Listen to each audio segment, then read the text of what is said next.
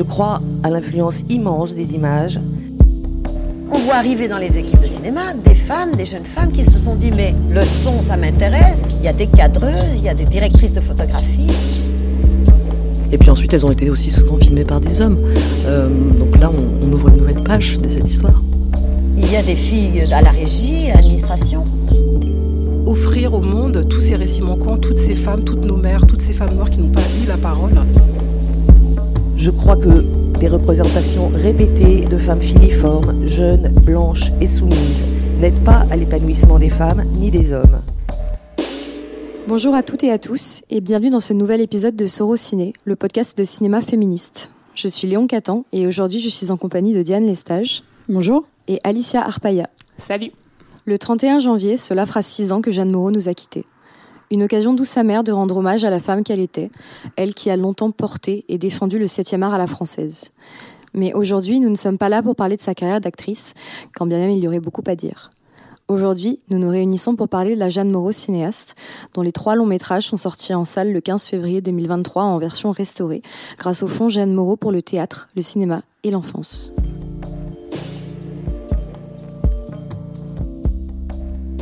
Tous ceux qui ont un jour vu ces femmes s'en souviennent.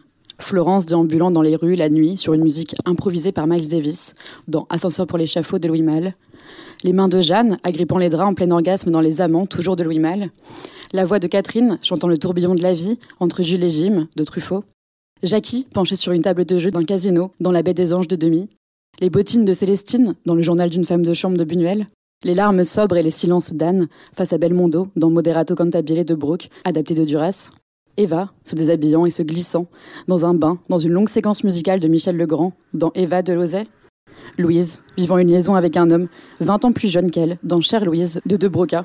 Lisiane, tenancière de la feria, chantant Each Man Kills the Thing He Loves, attirant le marin perturbé querelle dans le film du même nom de Fassbinder. Ou encore Laura, grand-mère et unique confidente de Romain, Melville Poupeau, atteint d'un cancer dans le déchirant Le temps qui reste d'Ozon. Des femmes aussi libres que l'actrice qui s'est glissée dans leur peau, Jeanne Moreau, une enfant qui se rêvait en Antigone et s'inspirait d'Albine, l'héroïne de La Passion sulfureuse, dans La faute de l'abbé Mouret de Zola, lue à 7 ans, qui regardait des films au cinéma dans la loge du projectionniste et prenait des cours de théâtre en cachette de son père. Après un début de carrière au théâtre, à la Comédie Française avec Louis Jouvet, puis au TNP de Jean Villard, et malgré une remarque de Julien de Vivier plutôt décourageante, avec votre visage asymétrique, vos yeux cernés et le physique que vous avez, vous ne ferez pas carrière. Vous êtes une très bonne comédienne, mais ça ne marchera pas. L'anticonformiste Jeanne Moreau s'est imposée dans l'histoire du cinéma par les rôles cités précédemment, mais si on voulait un petit peu continuer l'inventaire à la Prévert, on pourrait aussi citer Orson Welles, Kazan, Antonioni, Varda, Moki, Frankenheimer ou Richardson, et j'en passe. Il y aurait tant à dire sur la comédienne qui fut par ailleurs la première femme à l'Académie des Beaux-Arts en 2001, et il n'y a rien d'étonnant à ce qu'elle ait ressenti le besoin de passer derrière la caméra dans les années 70-80, à trois reprises, évoquant à travers Lumière, l'adolescente et Liliane Guiche, des femmes, des actrices, toutes indépendantes comme elle. Merci beaucoup Diane pour cette présentation très complète et lyrique de euh, la Jeanne Moreau qu'on connaît. Hum, C'est vrai ce qu'on raconte Tu vas faire un film? Oh, pas avant quelques mois, c'est un projet. Alberto, elle veut le produire. Ah ben c'est bien. Oh, moi, je ne veux pas. Mais pourquoi? Oh, C'est drôle quand même qu'on soit amis depuis si longtemps. Toi, l'épouse, la mère de famille, moi, la célibataire. mais tu vis trop seule, Sarah. Tu n'as pas peur de la solitude? Si Et toi? Ah, Moi, j'ai peur. Alors, tu vois. Marié ou pas, personne n'y échappe. C'est Orson Welles qui m'a dit Puisque tu veux être réalisatrice, tu vas être réalisatrice. Qu'à cela ne tienne. Jeanne Moreau passe derrière la caméra pour la première fois en 1976 avec Lumière, où le portrait de quatre amies comédiennes, Sarah, qu'elle incarne elle-même à l'écran, Julienne, jouée par Francis Racette, Caroline, jouée par Caroline Cartier, et Laura, l'italienne Lucia Bosé, avec qui Jeanne Moreau a déjà travaillé en 72 pour Nathalie Granger de Marguerite Duras. Le petit groupe qui s'accroche tant bien que mal dans une industrie féroce et sexiste, tout en gérant leurs déboires sentimentaux, est entouré d'une salve de personnages masculins campés par des acteurs débutants. Francis Huster, qu'on reverra dans L'adolescente, Jack Spieser, Nils Arstrup, Bruno Ganz et Kiss Karadine, pour ne citer que. Pour préparer le film, Jeanne Moreau réunit un grand nombre de ses inspirations. Scott Fitzgerald, Virginia Woolf, Bergman, Renoir, mais aussi les peintres du mouvement Nabi, Pierre Bonnard et Édouard Vuillard en tête de file. Est aidé en ce sens par son chef opérateur, l'ex-photographe portraitiste Ricardo Aronovich. Mais l'influence la plus majeure du film est sans doute la propre vie de Jeanne Moreau. Elle instille dans le personnage de Sarah, l'actrice aguerrie du groupe, sa solitude à double tranchant. On voit aussi un peu d'elle dans Julienne, cette jeune femme qui aspire à devenir comédienne, mais se heurte à l'hostilité de son petit ami Nano. N'est-ce pas une écho de sa propre relation avec William Friedkin, qui fut son mari pendant quatre ans? Diane et Alicia, je me tourne vers vous euh, pour savoir ce que vous avez pensé euh, de ce film. Alicia, je te propose de commencer. Alors euh, moi c'est un film qui m'a beaucoup touchée. Alors même s'il y a beaucoup de, défauts, mais je pense qu'on va y revenir par la suite. Mais moi je voudrais d'abord parler euh, de l'aspect euh, féministe de ce film. Ce qui m'a beaucoup marqué, c'est qu'en fait c'est un portrait de femme. Comme tu le disais Léon, c'est un film qui parle de quatre femmes, de quatre actrices. Et Jeanne Moreau en fait elle parle de ce qu'elle connaît le mieux, c'est-à-dire de son métier, mais surtout des femmes qu'elle côtoie au quotidien. Au-delà d'être un, un film sur le cinéma, c'est un film vraiment sur les femmes. C'est-à-dire que on va voir leur vie quotidienne pendant une semaine, de leurs activités. Euh, on les voit assez peu finalement travailler, on les voit assez peu tourner. Il y a des scènes de tournage qui mettent en scène d'ailleurs Jeanne Moreau, de très belles scènes, qui ouvrent et finissent en partie euh, ce film. Ce qui est vraiment très intéressant, c'est que ce sont quatre actrices qui sont à quatre âges différents. Donc on peut voir ça euh, comme quatre facettes de Jeanne Moreau, même si euh, elle disait que cela n'était pas totalement autobiographique. Mais on a vraiment quatre femmes à quatre âges et à quatre moments de leur carrière. On a donc Jeanne Moreau qui joue l'icône, c'est-à-dire voilà cette actrice qui arrive à la cinquantaine, qui est une professionnelle, qui a quelque chose de très mélancolique dans le regard et qui est très libre. elle va d'homme en homme. Il y a Bruno Gantz notamment qui joue comme tu le disais, Léon, euh, un, de ses amants. Euh, ensuite, on a une femme plus jeune, une actrice qui, elle, est mère de famille, qui est peut-être un petit peu plus dans le creux de la vague après une grande carrière et qui, s'y fait.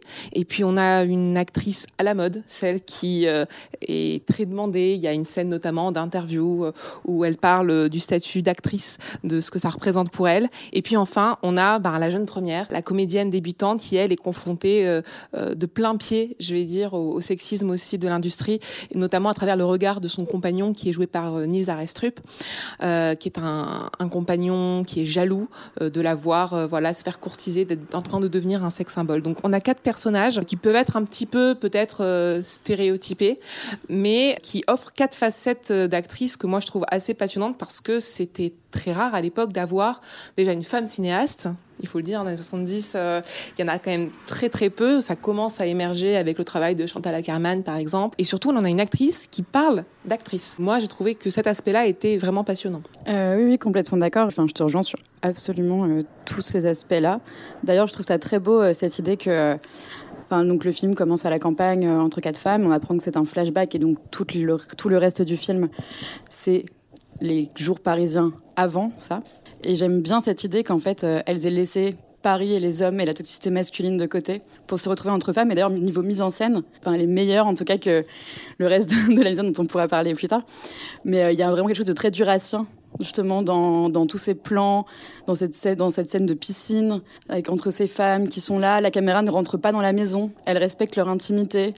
Et je trouve là, il y a quelque chose de très beau, de, quelque chose qui rejoint aussi les sorcières. Et là, le féminisme s'inscrit à mon sens, dans cette séquence d'ouverture. Et après, va être plus disséminée de manière différente avec euh, ce qu'elles vivent au, aux côtés des hommes qui sont des personnages masculins du film. Oui, je suis d'accord avec toi pour rebondir, euh, Diane, sur en fait le côté sororité du film. C'est vraiment ça qui est très marquant, c'est que d'habitude les actrices, on a tendance à les opposer. C'est quelque chose qui était encore plus prégnant avant, mais c'est encore le cas aujourd'hui. Les femmes étaient adversaires dans les films, elles s'opposent. Ce sont des rivales, ce sont euh, des opposantes face à un homme en amour. Là, on a quatre femmes, quatre comédiennes qui se serrent les coudes. Et ça, c'est euh, une idée géniale de la part de Jeanne Moreau de montrer justement que, ben, dans la vraie vie, les femmes, il y a une sororité qui se forme et les femmes sont des sœurs en fait dans le métier. Oui, et d'ailleurs, euh, qui plus est, euh, je pense que voilà cette scène d'ouverture, elle nous a toutes euh, marquées de par sa beauté, sa simplicité et justement euh, le fait que, en fait, là, la mise en scène, elle est vraiment conscientisée, ce qui n'est pas forcément le cas dans le reste du film. Mais voilà, elle se soustrait vraiment au regard le regard euh, de la caméra, de l'homme, de cette industrie en fait qui les, scrute et qui les découpe et qui, les, isole aussi. Et la campagne, j'ai l'impression dans le cinéma de, Jeanne Moreau, que ce soit là ou l'adolescente, est vraiment euh, synonyme de, parenthèse apaisante, de, refuge. Ce qui, euh, on le sait, a été aussi beaucoup le cas chez Jeanne Moreau, qui aimait beaucoup sa, ce qu'elle appelait sa maison refuge dans le Var, justement. En effet, elle a tourné en fait cette séquence chez elle, vraiment dans le Var.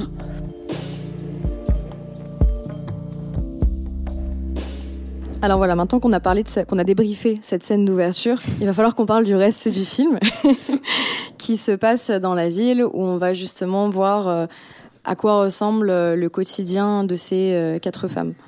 Moi, je trouve que ce, tout ce morceau-là, donc en fait la quasi-totalité du film, est un peu plus brouillonne. J'ai éprouvé un sentiment de, une sensation de, confusion par rapport au nombre de personnages qui sont extrêmement nombreux et parfois assez mal introduits, ce qui fait que euh, une minute d'inattention euh, peut faire qu'on ne comprend pas quels sont les liens qui euh, unissent les personnages entre eux. Oui, je suis d'accord avec toi. Il faut être assez concentré parce qu'il y a beaucoup de scénettes qui s'enchaînent, qui n'ont pas forcément des liens entre elles. Comme on suit quatre femmes à, de manière égale vraiment tout le long du film. Mm, mm. Et c'est vrai que c'est un, défaut d'écriture en fait, même si c'est un film qu'elle a porté en elle pendant très longtemps. Je crois qu'elle a écrit euh, à peu près 7 euh, ou 8 versions quand même de ce film, donc euh, elle a quand même réfléchi à ça. Mais le résultat, peut-être à cause d'une mise en scène un peu brouillonne, on a du mal finalement à s'attacher pleinement à toutes ces femmes euh, en tant que spectateur à, égale distance. On a forcément une qu'on va un peu plus apprécier, dont on va suivre l'arc narratif avec un peu plus d'intérêt, mais c'est compliqué vraiment au premier visionnage en tout cas de euh, s'intéresser à toutes les histoires. Oui, tout à fait Alicia, et je rebondis sur euh, ce que tu dis par rapport à la réécriture. Ça a trahi en fait une intention de vouloir vraiment bien faire et d'être la plus juste possible, la plus près de, de ses sentiments, de ses pensées. Et ça a aussi été une tare d'ailleurs, parce que euh, il faut savoir que euh, après les trois films dont on va vous parler, Jeanne Moreau avait d'autres projets de réalisation, dont un projet qui s'appelait Solstice avec euh, la romancière américaine Joyce Carol Oates. Et justement, Joyce Carol Oates a expliqué qu'elle avait dû se retirer du, du projet parce que Jeanne Moreau avait trop d'idées et voulait donc constamment tout réécrire. Et elle a une anecdote particulièrement où, en fait, elles ont passé toute la journée dans je sais plus quelle ville des, États-Unis à faire des repérages pour des décors. Elles ressortent de là, elles sont vannées, elles ont vraiment charbonné. Et tout d'un coup, Jeanne Moreau a une illumination et elle dit On n'a qu'à tout tourner en Nouvelle-Angleterre, alors qu'elles n'y sont pas et qu'elle n'est probablement jamais allée là-bas. Trop de générosité tu la générosité. Exactement. c'est génial comme anecdote. Mais euh, oui, ben, en fait, il y a le truc aussi, euh, je pense que c'est son défaut, en fait, c'est de. ce qu'il y a aussi dans l'adolescente, mais dont on parlera plus, plus en détail après, c'est euh, de cette multiplication de personnages et d'intrigues secondaires, alors qu'en fait, elle est très elle est très bonne, elle est meilleure dans les scènes intimes. Parce que finalement, là, les scènes entre Jeanne Moreau et Lucia Bosé sont très belles dans, cette, relation entre les femmes dont on parlait. et comme dans Adolescente, il va y avoir des scènes intimes entre les personnages qui sont beaucoup plus fortes quand on resserre l'intrigue principale que quand elle nous met 40 euh, 000 personnages qui débarquent de n'importe où, euh, des amants qui passent dans tous les sens et on ne sait pas. Même si c'est très chouette d'avoir ces, euh, jeunes acteurs débutants qui sortent du conservatoire et qu'on connaît bien aujourd'hui, ou d'avoir Bruno Gantz qui n'avait pas encore tourné avec, avec Wim Wenders c'est un petit côté assez marrant avec un regard, mais c'est parce que c'est notre regard d'aujourd'hui. À l'époque, c'était des débutants, ils auraient pu percer comme ne pas percer. Donc, je pense que c'est un peu un gros défaut qu'elle a euh, dans sa narration, en tout cas. Après, au milieu de tout ça, comme tu disais Diane, il y a des scènes intimes qui sont très belles et moi, il y a beaucoup de, répliques et de dialogues qui m'ont marqué entre ces femmes euh, sur le métier d'actrice, mais sur la condition féminine aussi. À un moment il y a un des personnages qui s'appelle Laura qui tombe enceinte et qui a cette phrase que j'ai notée que je trouve euh, très belle, qui dit J'en ai assez être la fille de mon père, la femme de mon mari, la mère de mon fils.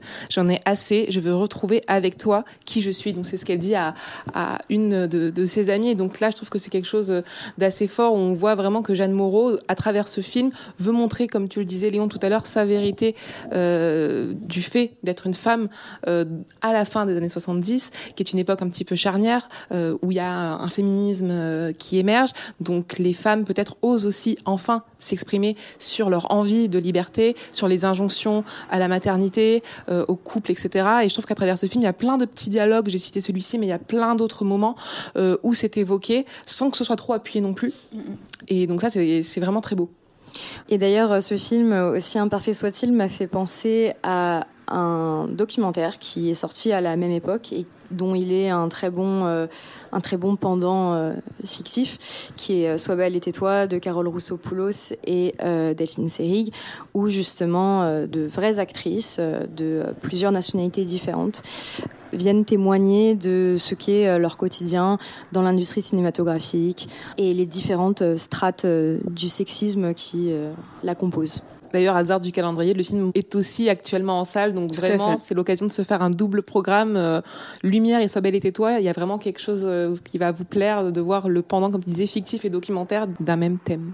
Mais il y a aussi le fait que pour moi, les années 70, en termes de cinéma masculin, du coup, réalisé, film réalisé par des hommes, notamment en Italie, en France, il y a quand même, euh, c'est quand même un cinéma où les femmes sont vraiment des objets, essentiellement. Enfin, c'est-à-dire que là encore, j'ai regardé un film italien euh, des années 70, de la même époque, euh, il y a quelques jours, et euh, chaque femme est un objet. C'est-à-dire que ça n'ont pas de place scénaristique. Ou alors, c'est vraiment une phrase un peu plus oh, ok, waouh. Mais on claque des culs facilement, pardon pour cette expression, mais c'est vraiment ça. C'est-à-dire que, que s'il n'y a aucun problème, et c'est une époque aussi où on mettait beaucoup de baffes aux femmes. Mm. Et je trouve que vraiment, c'est ces années-là, bizarrement, on est en post-révolution sexuelle, en post-68, on a l'impression qu'il y a une sorte de, de petit truc, parce qu'en plus, il y a ces cinéastes, euh, ces femmes, ces actrices qui réalisent des films. Et en même temps, pour moi, c'est vraiment la pire période. Et Diane, quand tu dis ça, moi, ça me fait penser à deux scènes du film, où il y a la scène que j'ai citée tout à l'heure avec Nisa Restrup, euh, qui est assez violent envers euh, sa compagne, qui est une jeune actrice. Il y a une scène aussi d'agression sexuelle, hein, quand même, disons-le, dans, dans, le film aussi. donc, il y a cette conscience-là de la part de Jeanne Moreau, mais elle le dénonce pas non plus, je trouve, de manière euh, très évidente dans le film. Ce que je peux peut-être regretter un petit peu, parce qu'on sent qu'il y a cette envie de dénoncer une masculinité toxique dans le métier, qui est réelle à travers les hommes, à travers les réalisateurs, etc.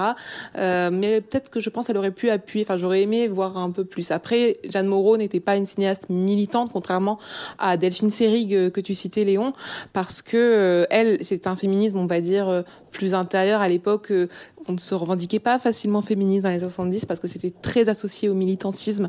Et donc Jeanne Moreau, dans ses interviews à l'époque, j'en ai consulté quelques-unes, euh, on lui posait la question très souvent, est-ce que c'est un film féministe, vous avez un discours féministe derrière ça? Et à chaque fois, elle répondait à non, non, pas du tout. Euh, les femmes, les hommes ont leurs différences. Enfin, c'est assez étrange rétrospectivement de voir ça, alors que le film, quand on le voit aujourd'hui avec notre regard, il est féministe, même s'il y a certains points, comme je disais, que je trouve euh, ne sont pas assez assumés. Marie venait d'avoir 12 ans, c'était le 14 juillet 1939, et comme chaque année, elle partait pour les grandes vacances avec ses parents. Elle allait retrouver la douce vie de l'été et sa mamie qui les attendait dans la province natale de son père, au centre de la France, au pays des volcans éteints, comme disait mamie. Jean, le père de Marie, était monté travailler à Paris avec un seul rêve en tête, revenir au village fortune faite et retrouver les voisins de l'enfance qui avaient choisi de rester au pays. Marie faisait chaque fois le voyage avec impatience. Comme d'habitude, ils arriveraient dans l'autocar qui roulait doucement sur les petites routes et klaxonnait pour annoncer leur arrivée. Trois ans après Lumière, Jeanne Moreau réalise son second film, L'adolescente, qui se déroule à la veille de la Seconde Guerre mondiale la jeune Marie, jouée par la merveilleuse Laetitia Chauveau, part avec ses parents en Auvergne pour les vacances d'été. Elle va être introduite à toute une palette de personnages qui euh, peuplent ce village et qui sont euh, joués par Edith Clever, Francis Huster, Jacques Weber, Simone Signoret, Michel Blanc. Donc en soi un très très beau euh, casting. Et ces vacances, ça va, être les dernières vacances insouciantes vu que la menace de la guerre plane au-dessus de la France. C'est aussi le passage de l'enfance à l'adolescence, la découverte du désir et des amours adultes. Donc là encore, on va trouver des points communs entre le film et la vie de Jeanne Moreau, que ce soit les vacances à la campagne, euh, le personnage de la grand-mère qui a été une figure très importante euh, dans, sa vie, grand-mère qui est incarnée par euh, Simone Signoret. On sent vraiment que la vie de Jeanne Moreau est là où elle va puiser son inspiration. À noter aussi qu'il y a une très belle musique euh, de Philippe Sard, dont les accents très doux euh, accompagnent très bien les jolis euh, paysages de ce paradis perdu. Sur le contexte, pour ajouter euh, quelques mots, Léon, euh, c'est un film qui a été coécrit cette fois avec euh, une romancière qui s'appelle Henriette Gélinec. Donc cette fois, c'est vrai que je trouve que ça se ressent aussi dans l'écriture par rapport à Lumière. c'est un peu plus limpide. Alors il y a d'autres défauts, on va y revenir. Mais en termes d'écriture, je pense que l'influence de cette autrice a été bénéfique sur ce projet qui a été un projet un peu compliqué à, monter aussi pour Jeanne Moreau, euh, car elle n'avait pas eu euh, de subvention, je crois, de l'État. Donc euh, elle a en partie autofinancé. La plupart des comédiens, c'est des personnes qui ont accepté de tourner dans ce film pour un tarif un petit peu dérisoire par amitié. Lumière n'avait pas été un, très très grand succès. Et ça montre aussi que, ben, à l'époque, on donnait moins aussi de budget aux femmes, alors que c'est un projet qui elle lui tenait vraiment très très à cœur et donc elle a été jusqu'au bout du processus pour le réaliser. Diane, qu'as-tu pensé de ce film Euh, moi, je suis très partagée entre des choses très gênantes et des très belles choses. Euh, par quoi on commence Vous voulez qu'on lance les sur quoi Parce que tu veux, on peut commencer par les bons côtés. Par on les se bons sentira peut-être moins coupable de le détruire Tout juste à fait. après. Ce qui m'a beaucoup plu, c'est comme dans Lumière, c'est euh, vraiment les, les relations entre femmes, notamment donc euh, la relation entre cette jeune fille qui doit avoir 12 ans, je pense, 12-13 ans, et, euh, et sa grand-mère, donc jouée par Simone Signoret, comme tu le disais, qui est assez impressionnante dans ce rôle-là. euh, Enfin, c'est assez fou en fait de voir euh, de ce dont elle était capable de donner euh, à ce moment-là. Je pense qu'on est toutes d'accord sur le fait que c'est un des éléments qui marche le mieux dans Ouais. le film. Enfin, en t'as fait. envie de dire heureusement. Enfin, elle, sauve beaucoup le film en fait par euh, par son jeu. Tu sens que voilà. Ces scènes sont de sa vraiment carrière. très intenses grâce à sa performance, très clairement. Totalement. Et, euh, et j'ai beaucoup aimé des idées, euh, notamment donc dans ses portraits de femmes. Euh, Peut-être celui de la mère est un peu en dessous, mais on pourra y revenir. Mais en tout cas, donc entre la grand-mère et la fille, notamment euh, la discussion autour des règles, que euh, c'est un peu bête, mais c'est vrai que c'est un thème qui est encore dérangeant aujourd'hui au cinéma pour beaucoup. Et là, je trouve qu'il est abordé d'une manière très simple et très naturelle dans la discussion entre, entre la grand-mère et la petite fille. Et je trouve ça assez agréable quand, dans les années 70, euh, de voir ça au cinéma de manière totalement naturelle. Et aussi, euh, elle développe un aspect euh, assez intéressant sur euh, les femmes du village, puisqu'il y a différents portraits de femmes dans ce village qu'elle présente. Et il y a un côté un petit peu, encore une fois, sur les, sur les sorcières, notamment une dame qui, pré- qui préparait un filtre d'amour, sa grand-mère qui va récupérer l'eau de la lune. Donc il y a tout un aspect comme ça, un peu mystique de la campagne, qui, qui rend hommage aux femmes, et surtout des femmes qui s'assument toutes aussi un peu seules dans leur, dans leur, euh, chacun leur parcours. Et je trouve que c'est vraiment la plus belle idée du film.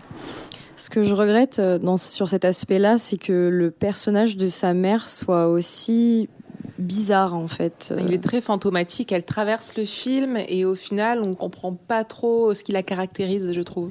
Euh, J'ai l'impression qu'elle essaye quand même de d'aborder le fait que sa mère se sent peut-être aliénée dans sa relation par rapport à son père, qui est quelque chose qui va euh, avec euh, l'apprentissage de l'héro- de l'héroïne, parce que grandir, c'est aussi euh, se rendre compte de la véritable nature, par exemple, de, de la relation de ses parents, etc.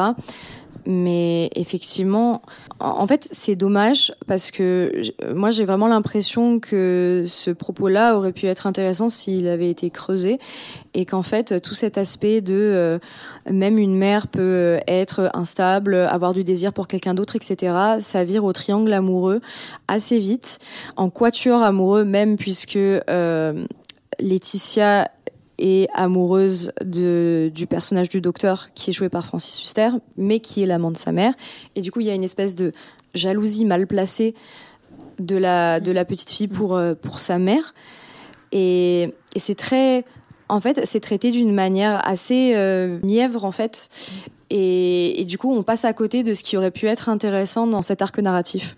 Oui, c'est dommage d'appuyer sur cette rivalité alors qu'elle filme très bien la sororité, que ce soit, donc, comme on l'a dit tout à l'heure, dans Lumière, ou même là, euh, il y a beaucoup de très belles séquences entre femmes, mais le personnage de la mère, il traverse vraiment ce film de manière un petit peu étrange et on comprend pas très très bien ses intentions. Alors il y a quelque chose encore là d'autobiographique. La mère de Jeanne Moreau, donc là c'est un personnage qui est d'origine étrangère. Euh, c'est aussi peut-être pour ça qu'elle a du mal aussi à s'intégrer dans ce village de campagne qui est quand même très conservateur, vu que c'est vraiment une France un petit peu désuète, la France de la campagne, où on regarde les mères-filles avec aussi un regard euh, euh, très très culpabilisant. C'est très autobiographique, elle parle de sa mère, donc peut-être que sa mère aussi a traversé sa vie de cette manière-là et qu'elle voulait la représenter euh, Bah oui, parce que ainsi. la, la mère de Jeanne Moreau était anglaise, donc euh, je pense qu'il y, a- y y sûrement. Enfin, c'est pas un hasard si euh, ce personnage-là est aussi d'origine étrangère. Je pense en creux, il y a obligatoirement un portrait de sa mère à elle, et, euh, mais dont on ne connaît pas les. Oui, qui plus est, un autre élément euh, biographique qu'on n'a pas mentionné, c'est le fait que, euh, donc voilà, comme on l'a dit, le, le film se passe juste avant la Seconde Guerre mondiale et Jeanne Moreau était adolescente pendant l'occupation. Elle a grandi à Vichy. Juste avant la guerre. Et c'est quand la guerre, enfin quand Vichy est occupée, qu'elle est montée à Paris, que toute la famille est revenue à Paris et qu'elle qu'après elle a grandi dans, dans, un hôtel dans le 9e arrondissement. En, fait, peut-être que ça aurait pu être aussi évoqué à travers le personnage du docteur qui, qui est juif et, et, du coup, c'est mentionné euh, assez régulièrement. En fait, euh, dans le village, on nous dit que c'est vraiment un élément constitutif du personnage. Mais à nouveau, en fait, c'est le même problème qu'avec Lumière. Elle va, elle, va lancer plein de pistes et finalement, il y a très peu de choses qui sont vraiment euh, traitées. Et, ça, ça en fait partie, en fait. Je, ne comprends pas pourquoi est-ce qu'il était nécessaire d'en faire un médecin de, de confession juive si c'était pas pour l'aborder un petit peu plus en détail.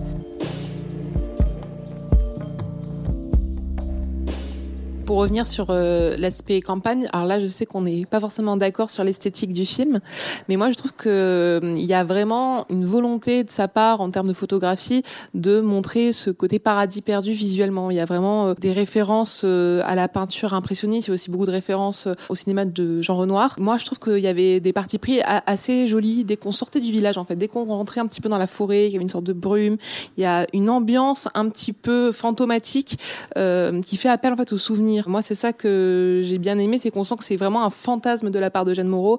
Elle fantasme euh, son adolescente, elle s'en rappelle, donc forcément les souvenirs sont un petit peu brumeux. Il y a un côté très fantasmé aussi dans la présentation des personnages qui peut paraître un petit peu kitsch de les voir tous, chacun se retourner. C'est une séquence euh, au début du film où on présente Léon rigole ah déjà. Ah mais elle est incroyable cette séquence. ils se retournent tous, vraiment, on dirait vraiment les, on dirait un, sitcom où on présente euh, les personnages. Voici le menuisier, voici la grand-mère, voici l'aubergiste, voici le Enfin, c'est une séquence que je trouve savoureuse et pour moi, ça fait vraiment appel au souvenir d'une femme qui se souvient de, des impressions qu'elle avait en étant jeune fille. Et donc moi, je trouve qu'esthétiquement, le pari du film est assez réussi. Oui, je te, je te, rejoins Alicia sur euh, sur Renard. Enfin, mais même dans là pour le coup, tu parles de la campagne, mais dans les décors des maisons qui pour le coup sont plus kitsch, enfin nous paraissent plus kitsch aujourd'hui. Je trouve qu'il y a vraiment un soin euh, accordé, en tout cas à tout l'aspect décor, qui est très proche du cinéma de Renard et même des, des, euh, elle a beaucoup lu quand elle était petite, elle lisait beaucoup. Elle a beaucoup lu Balzac, Flaubert, Zola, etc. Et on sent les descriptions de ces auteurs du 19e sont retranscrits visuellement. Enfin, on sent que c'est quelque chose qui l'anime et ce soin-là, il est, il est, il est apporté à ce moment-là. Oui, c'est quasiment anachronique en fait, parce qu'on a peu l'habitude dans les années 70, enfin 80 même, parce que c'est un film vraiment qui, arrive presque à cette époque-là, de voir ce genre de représentation. Oui, autre chose qu'on n'a pas l'habitude euh, de voir nécessairement, c'est des scènes où on va montrer le désir d'une préadolescente pour euh, et même la découverte de son corps en fait. J'avoue que j'ai été déstabilisée par la scène où elle se regarde dans le miroir alors qu'elle est nue. Enfin, Pareil. Euh, on n'a pas l'habitude de voir ça, quoi. mais, mais je trouve que c'est cette, cette audace est un peu désamorcée par l'ensemble de la, mise en scène, les décors, la photo, qui moi m'a paru un peu téléfilmesque. Euh, voilà, je sais qu'on n'est pas forcément euh, d'accord là-dessus. Et autre chose qui, à mon sens, a contribué à cette impression, c'est L'utilisation de la voix off, j'en ai pas parlé pour Lumière, mais ça, ça m'a fait le même effet. J'ai l'impression que la voix off dans son cinéma, c'était plus un aveu de faiblesse qu'un choix euh, artistique, dans le sens où on aurait dit qu'elle ne savait pas comment montrer ce qu'elle disait et que du coup il fallait le, dire en fait. Mais mais je trouvais, en plus de ça, son utilisation est assez euh, éparse en fait. Euh, il va y en avoir une fois, ensuite il va pas y en avoir pendant longtemps. Enfin, c'est un, un peu bizarre et du coup on dirait, on dirait du, du bricolage. Ouais, non, tout à fait. Enfin, pour le coup, je te, je te rejoins totalement. Ça... Mais là, je pense que ça rejoint aussi ces problèmes d'écriture, en fait. Euh, oui, pour rebondir aussi, Léon, sur ce que tu disais sur la représentation de la, puberté, ce qui est intéressant, c'est qu'il y a une sorte de, de mode à ce moment-là dans le cinéma français autour de la représentation de l'adolescente euh, et par des femmes, parce qu'il y a eu euh, Diabolo Mante de Diane Curies qui est sorti euh, quelques années avant, en 1977, et puis à la même époque, c'est-à-dire que quelques mois après ce film-là, il y a La Boom qui va sortir, qui est écrit par Daniel Thompson, même si le film a été réalisé par un homme, ce qui lui donne d'autres problèmes, mais ça c'est un autre sujet.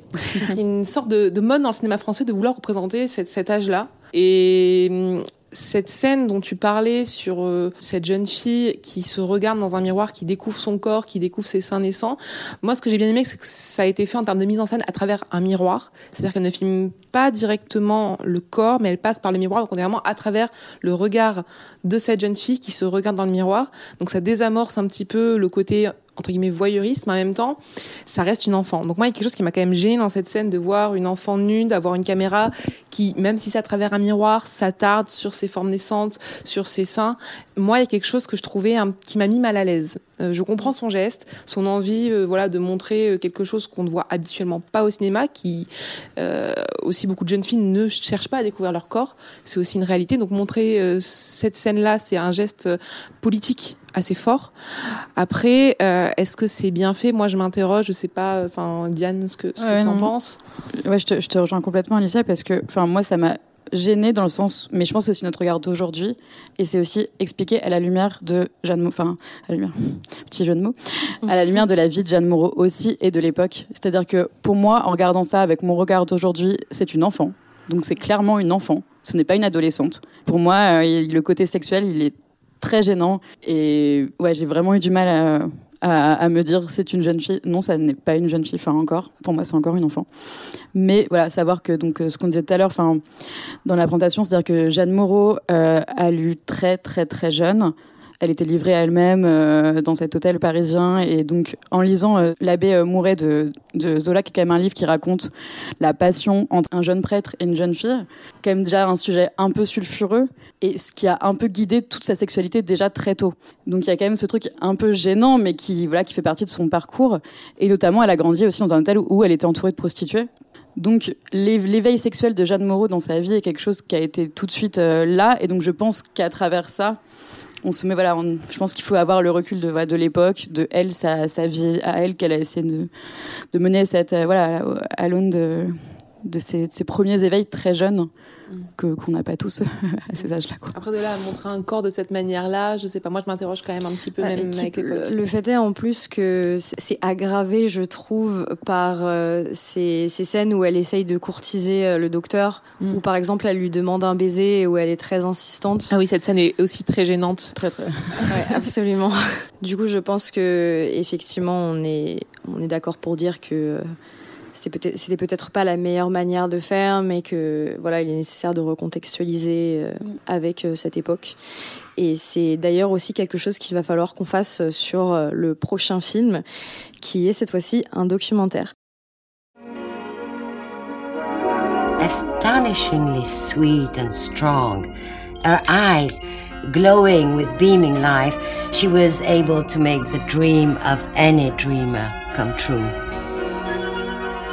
And when the myth of the film star was born, she was the ideal star, pure, indestructible. Her talent opened the gates to a world of emotions and romance and truth. From 1913 to 1983, Miss Linian appeared in 102 films. On the stage, she has been the leading lady in 50 plays. All over the world, admirers of her talent organize tributes. In Paris, in London, her films are shown.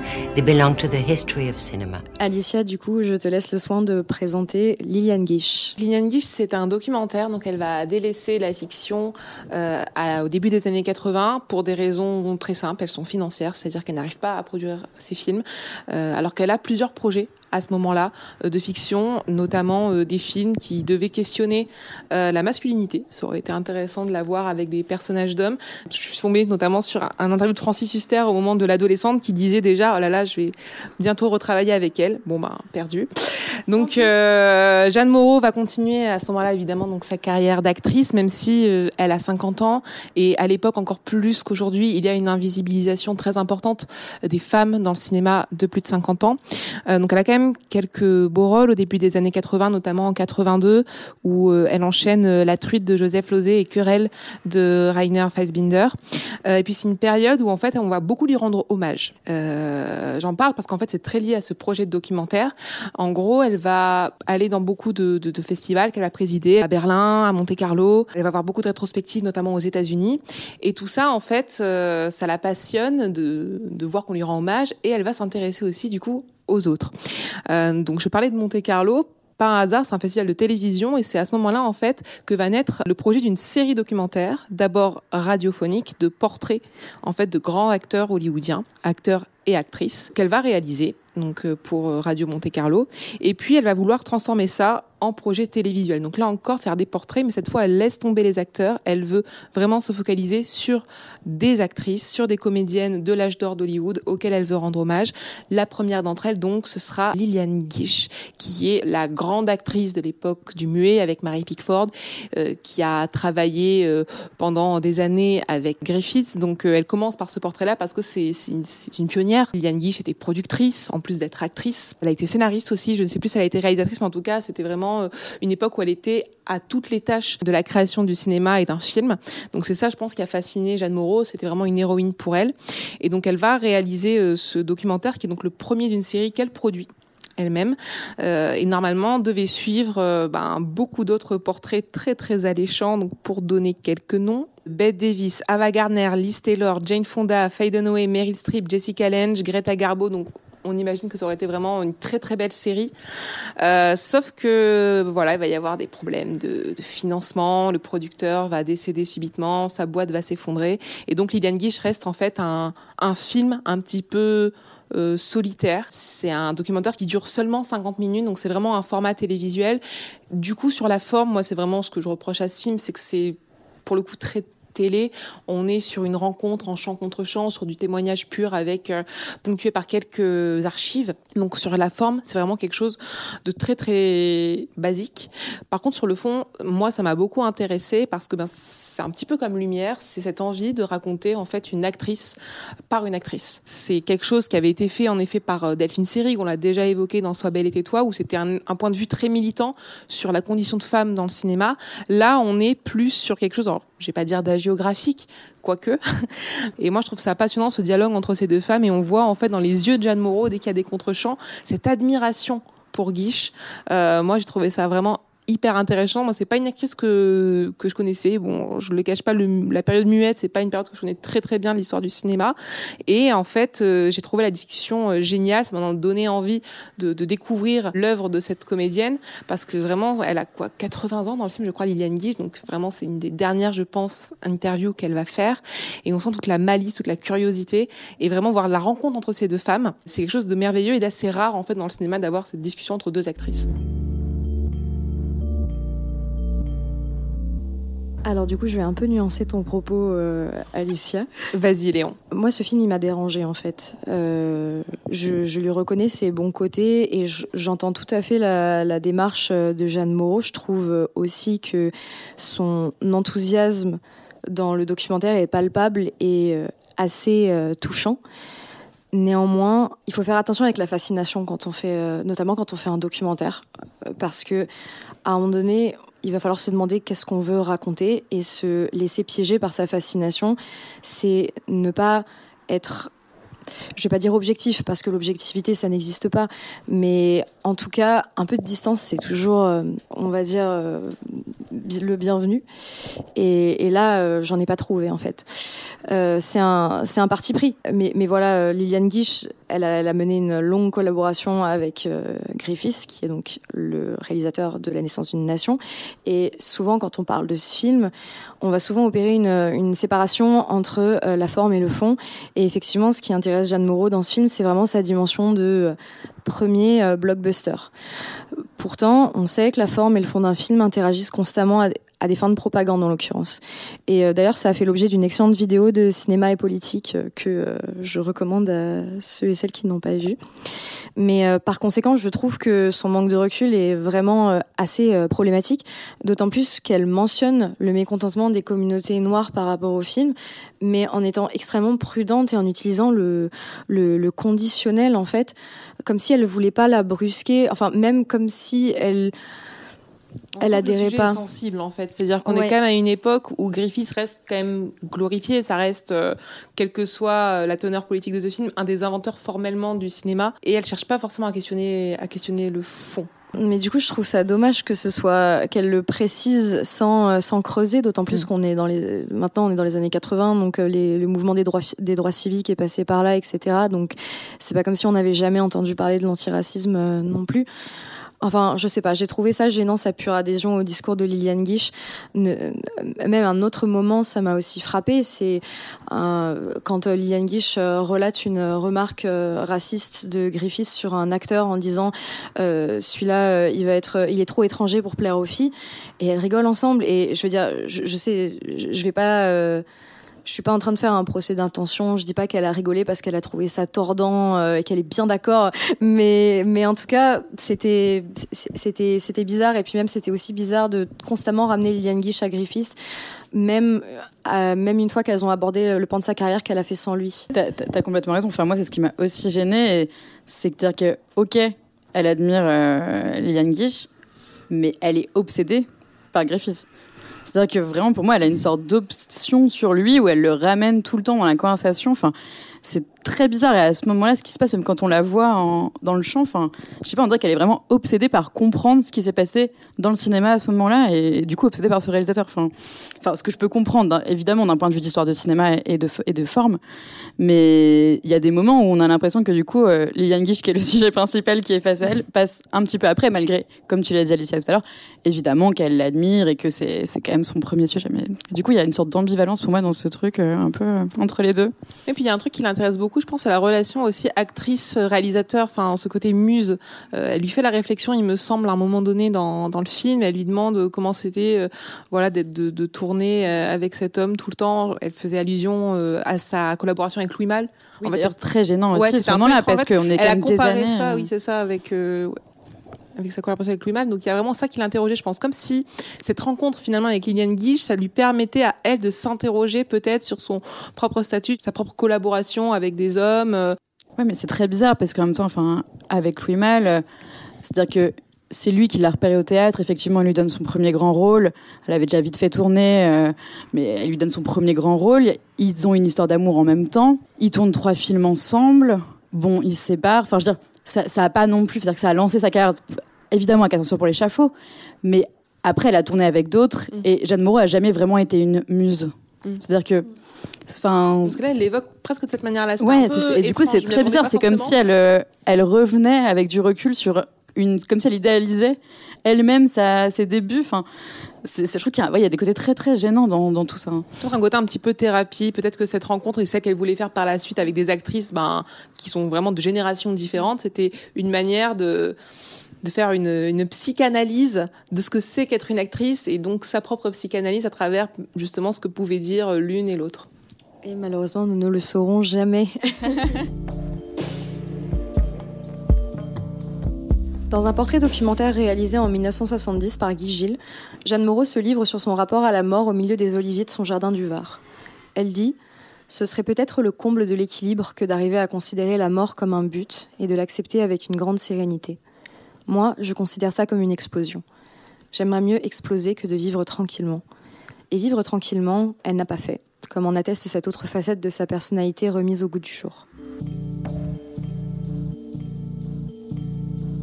On espère que ce tour d'ensemble, quoique mitigé, vous a donné envie de retourner en salle pour découvrir les films de Jeanne Moreau. Pour rappel, ils sont en salle depuis le 15 février en version restaurée. C'est la fin de cet épisode du podcast Soro Ciné. Merci à mes intervenantes du jour. Merci. Merci à toi. Un grand merci à Hugo à la réalisation et merci à vous, les auditrices et auditeurs, de nous avoir écoutés jusqu'au bout. On se retrouve le mois prochain avec non pas un, mais deux épisodes sur deux films différents. Et en attendant, n'hésitez pas à partager cet épisode s'il vous a plu et à nous mettre une petite note sur Apple Podcast à nous suivre sur les réseaux sociaux et, si ce n'est pas déjà fait, à vous procurer notre revue sur le nouveau cinéma américain, toujours en vente sur notre site. À très bientôt!